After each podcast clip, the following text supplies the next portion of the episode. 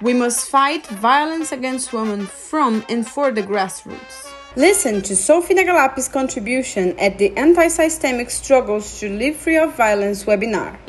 Starting on an issue of about gender-based violence or violence against women or violence against children, um, I, I can say that as a region, we are facing this gender-based violence in a different in different ways according to the nature of the region or the nature of the community. For example, uh, in African region, in almost we are facing the gender-based violence of FGM, for example, Ethiopia, some part of Egypt, I think, some part of Arab uh, nation in Africa, they are doing this. Even here in Tanzania, we have uh, some region in Tanzania mainland, they are doing this. So this is a very, I mean, a huge problem, which in one way affecting women and uh, girls who are doing this. So the community, they think this, that, that thinks it is a normal and that is a cultural. But uh, on the other hand, it's really affecting women and girls from their bodies physically and uh, almost even their they are oh, born in even their doctors they said they're not enjoying even when they're doing sex. Um, apart from that also we have a problem on uh, oh, gender-based violence on the issue of early marriage and uh, unwanted pregnant or, or children pregnant. But uh, we have a sexual harassment. This is almost in different in different region i mean in different country in the region we are, are people experiencing, experiencing this, especially women. For example, in the army, in the violence, in the political instability areas, you can find that women are suffering on this. So this is a big problem of sexual harassment, especially for women, including rape, about, including rape and uh, sodomized, all these things are facing uh, women. Also, we have another, another problem in, in most African country, even in, uh, in my country, about ab abandon of the family. You can find that um, many family, if, if the parent or if the husband and, wife are separate, so most of the time men are used to leave home and uh, or to, to, I mean, to take out her wife with a with a with a kid with a kids. Sometimes it can be even even eight kids. So you can find that woman is uh, really suffering on how to care those kids up to their grown up. So um, there is uh, this gender-based violence in mostly in mostly African African countries in the region we are suffering.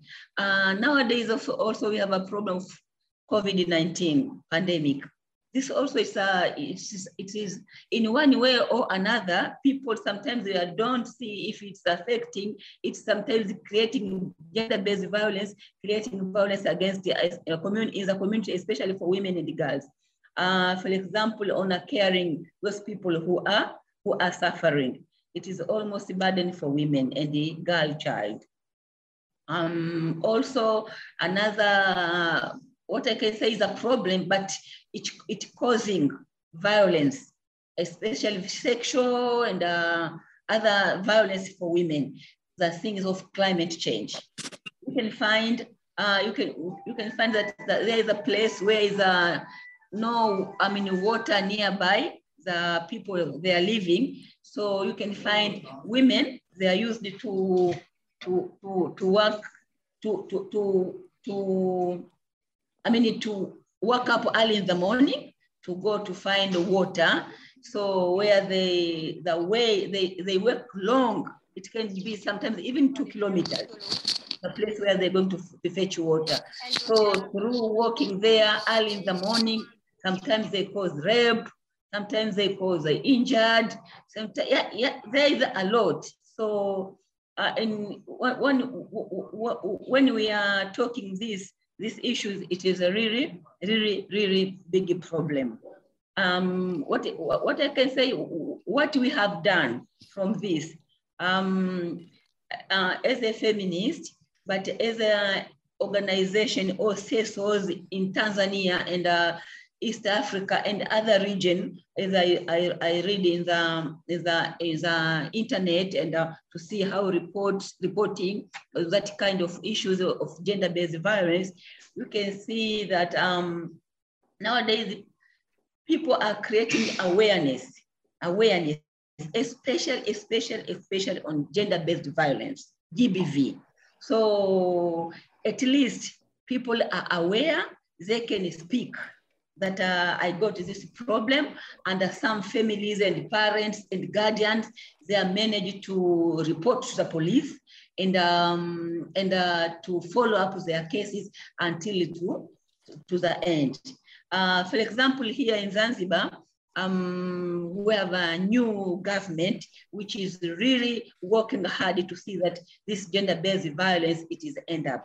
So there is a process of changing some laws and uh, to make to make this punishment very heavy, which can protect women and the community at all.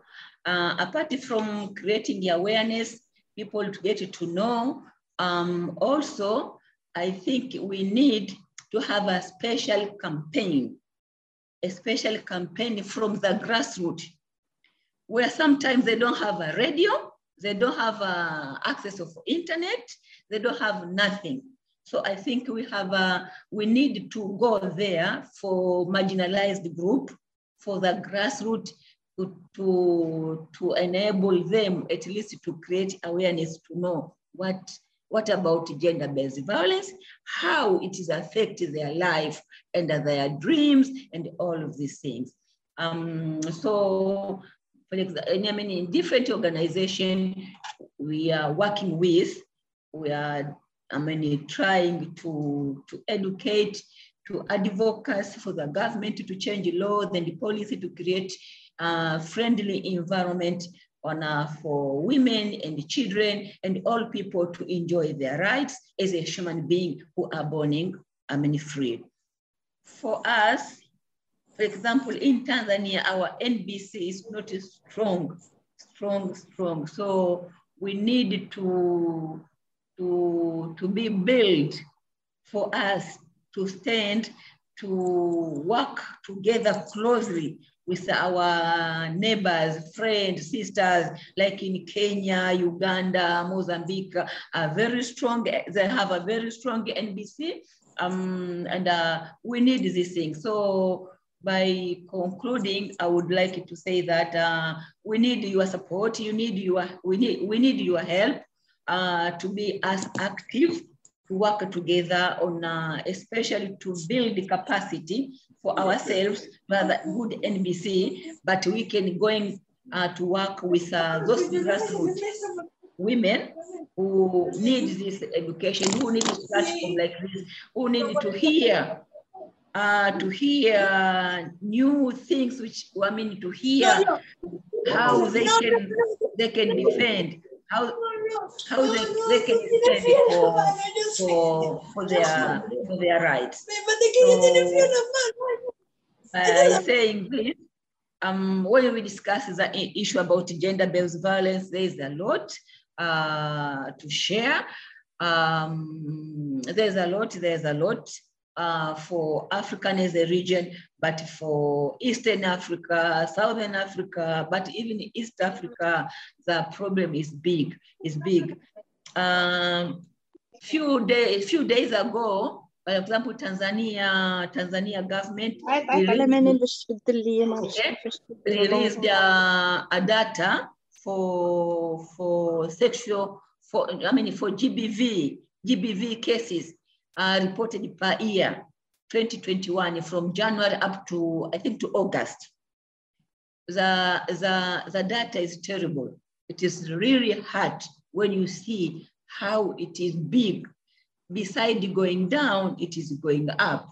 So I think um, we need we need more more strategy strategies on how to we will work together from different umbrella of activism NGOs, CSOs, um, to see how where where we went wrong on these issues and how we can go to to end or to tackle this problem effectively in order to make sure that women, girls, and children are enjoying their life.